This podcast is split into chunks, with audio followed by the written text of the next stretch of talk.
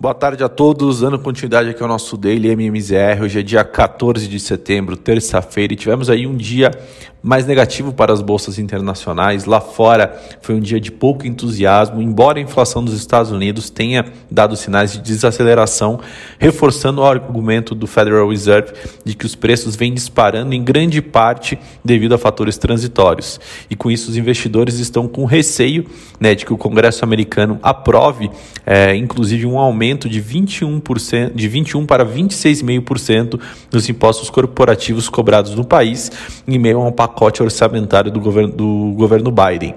Né? É, lembrando que o Fed tem sido bastante pressionado também para retirar os estímulos e evitar o superaquecimento da economia porém tem se mostrado ali resistente a essa ideia, defendendo que essa pressão inflacionária deve ser algo passageiro, né? embora esteja ainda bem acima da sua meta de inflação de 2%.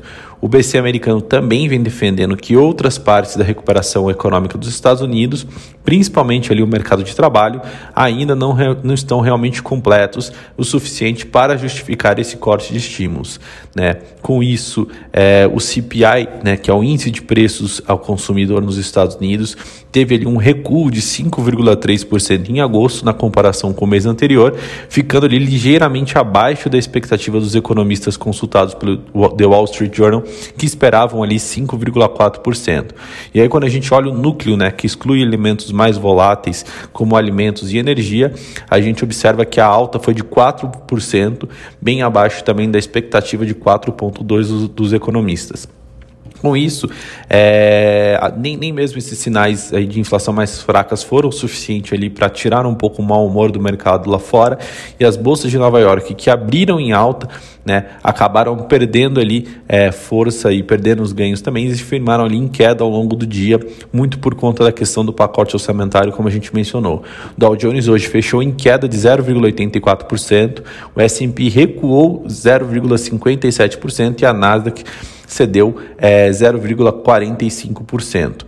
Vindo para a parte da Bolsa Brasileira, o, aqui não foi muito diferente, né? Em meio a um cenário macroeconômico mais desafiador é, e com soluções ainda pendentes para os problemas de curto prazo do país, o Bovespa acabou perdendo força no pregão dessa terça-feira e encerrou também ali é, o dia em queda. É, de acordo com o analista, as quedas das ações de Nova York ajudou né, o principal índice da Bolsa local a registrar a sua segunda, é, desculpa, impediu a, a Bolsa local de registrar a sua segunda sessão consecutiva de ganhos.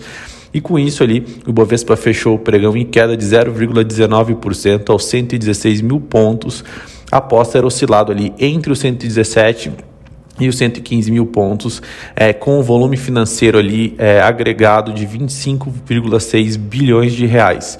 Né? O mercado local de renda variável tinha ali ensaiado um dia um pouco mais positivo, impulsionado principalmente pelos dados de inflação consumidores dos Estados Unidos, como a gente mencionou. Né? No entanto, essa reversão das bolsas internacionais acabou não corroborando e, e favorecendo ali com que o Ibovespa conseguisse manter ali uma alta pelo segundo dia consecutivo. É, Para a parte de câmbio, né, a piora do apetite por risco no exterior durante a tarde também acabou ofuscando o alívio, né, com uma leitura mais fraca da inflação dos Estados Unidos, é, divulgada no começo do dia, e naturalmente o dólar acabou devolvendo ali boa parte das suas perdas observadas durante o período da manhã, principalmente contra os seus pares emergentes. No Brasil, o mercado de câmbio naturalmente acompanhou bastante o viés trazido de fora, enquanto os investidores também digeriam ali a sinalização dada pelo presidente do Banco Central, eh, Roberto Campos, num evento logo pela manhã.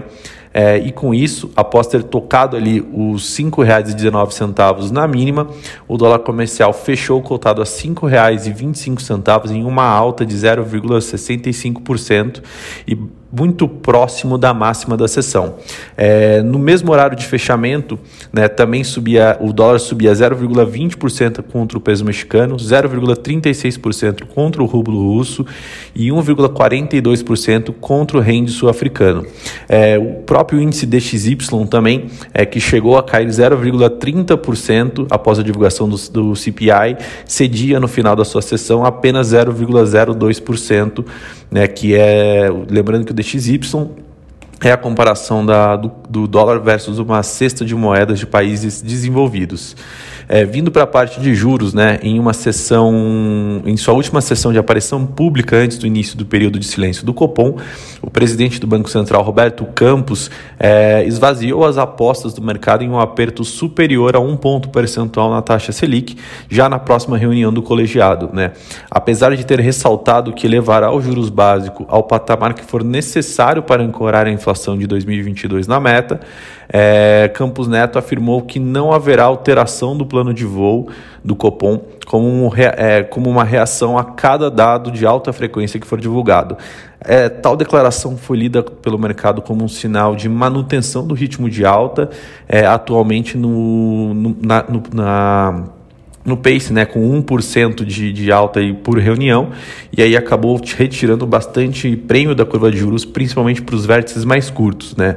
E aí, quando a gente olha no pregão regular, os juros de curto prazo tombavam em meio a um altíssimo nível de negociações nos contratos de vencimentos menores, né, com a taxa do, dos contratos de DI é, para janeiro 22 tombando ali de 7,32% para 6,99%, o DI para janeiro 23, né, afundando ali de 9,16 para 8,86, enquanto nos trechos mais de longo prazo, como contratos de 25, né, a queda se mostrava muito menor o que acabou gerando ali uma maior inclinação né, quando a gente olha para os vencimentos de, é, de curto prazo e médio prazo, né, principalmente ali para a curva de juros. Bom, por hoje essas são as notícias. Amanhã a gente volta com mais informações. Muito obrigado e boa noite a todos.